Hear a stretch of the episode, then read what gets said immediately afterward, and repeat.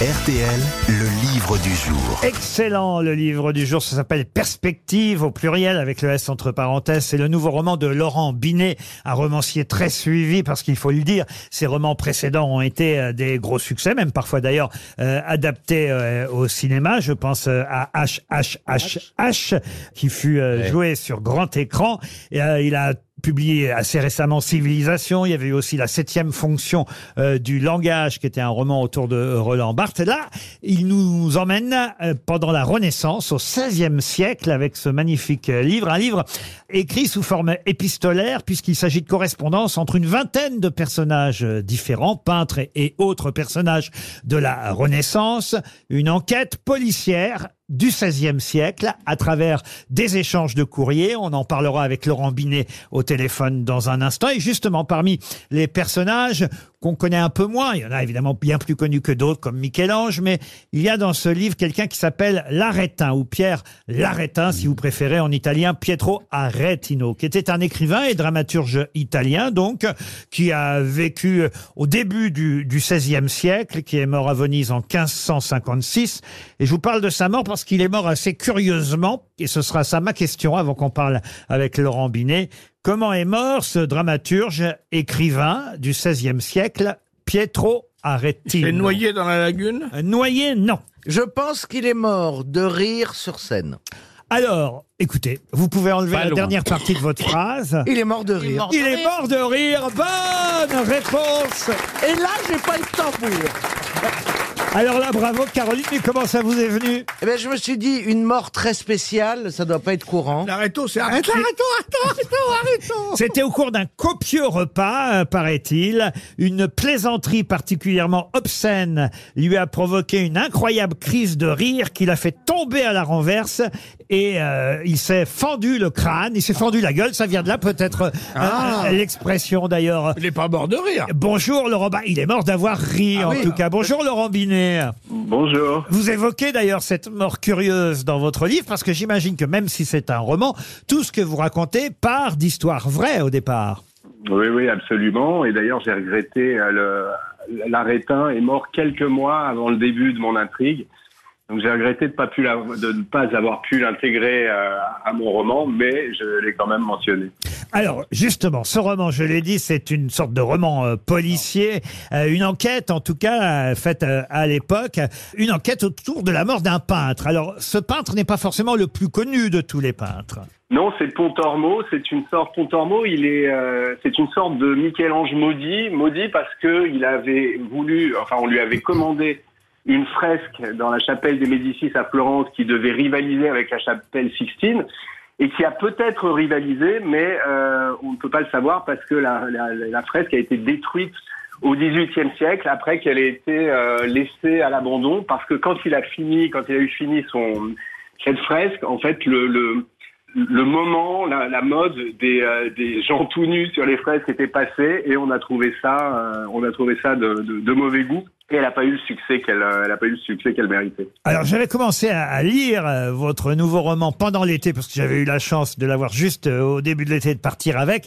et ça m'a permis il y a quelques semaines de poser une question justement à propos de ce peintre qu'on surnommait El Bragueton, je crois, hein, c'est ça Ah le, Bragueton. le calsonore.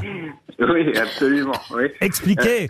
Ben, c'est-à-dire que donc, que- comme je vous disais, on est en 1557, on est au moment où il y a un, un- pape horrible qui a, qui a remplacé les précédents, qui lui n'aime pas du tout l'art, il n'aime pas les livres, il a inventé la, mise à l'index des, des mauvais livres.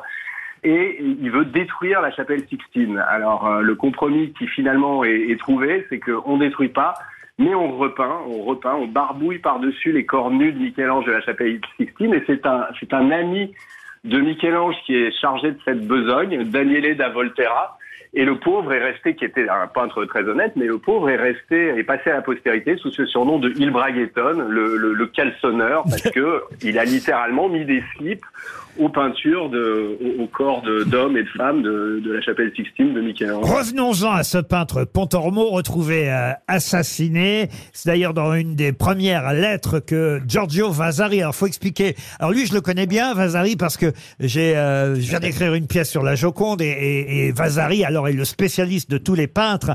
Il a fait une biographie, entre autres, de Léonard de Vinci euh, absolument incroyable. Et c'est le spécialiste, on va dire, c'est l'auteur d'une bible sur les peintres de cette époque. On peut dire ça comme ça? Oui, euh, on peut dire ça comme ça. Il passe pour l'inventeur de l'histoire de l'art parce qu'il a écrit cette vie des plus excellents peintres, sculpteurs et architectes de l'époque. et de l'époque avec une adoration particulièrement marquée pour tous les peintres de Florence. Il est vraiment très très euh, patriote à la limite du chauvinisme et euh, particulièrement pour euh, Michel-Ange, mais aussi il voue aussi un culte à Léonard de Vinci, euh, voilà, qui lui aussi venait de Florence. Très flatteur, hein, d'ailleurs, très très très. Voilà. Et, et vous jouez d'ailleurs de ce caractère dans les lettres euh, que vous avez réinventées. Bon, alors, au début, euh, dans la préface, vous tentez de faire croire au lecteur, et c'est ça qui est amusant, que vous avez retrouvé toute une liasse de lettres, de manuscrits de l'époque et que vous avez euh, traduit. Mais tout ça, évidemment, est de votre pure invention, sauf les faits qui sont réels. Ce Pontormo, il a vraiment été assassiné. Qu'est-ce qu'on sait de sa non, mort alors,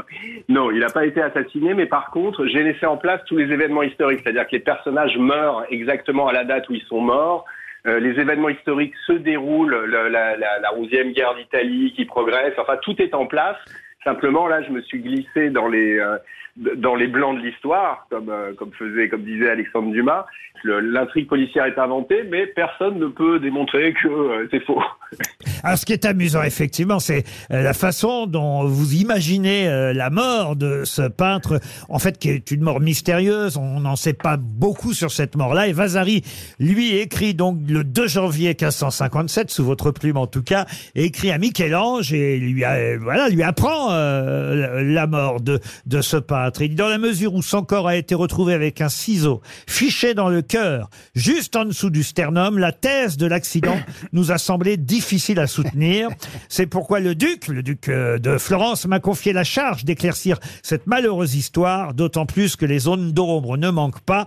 Comme je vous laisse le soin d'en juger par vous-même, le corps de Jacopo, outre le ciseau qui l'a tué, portait les traces d'un coup violent à la tête, asséné par un marteau qu'on a retrouvé sur le sol de la chapelle au milieu de ses autres outils. Alors là, il va y avoir plein de suspects et on va suivre cette enquête à travers les différentes lettres que s'échangent quoi, une vingtaine de personnages à peu près? À peu près, ouais, ouais, une vingtaine de correspondants. Euh, Des correspondants qui, eux, ont tous existé pour le coup. Tous les personnages ont existé, oui, oui. Même, les, euh, même le broyeur de couleurs, l'ouvrier, l'assistant de Pontormo, euh, tous les personnages ont existé. Un Cluedo à l'italienne, c'est ainsi que Marianne a titré euh, un article concernant ce livre, qui, alors, qui est euh, incroyablement bon. hein, je vous le dis, faut vraiment, c'est c'est quelque chose qu'on dévore. euh, ce perspective signé euh, Laurent Binet, c'est chez Grasset. Merci d'avoir répondu à nos questions. C'était le livre du jour qu'on vous conseille. Le saviez-vous? Les grosses têtes vous offrent chaque jour des contenus inédits accessibles uniquement en podcast. Tous les jours, Laurent Ruquier et son équipe vous plongent dans les coulisses de l'émission grâce à des podcasts exclusifs. L'intégralité des grosses têtes et ses bonus, c'est sur l'appli RTL. RTL, vivre ensemble.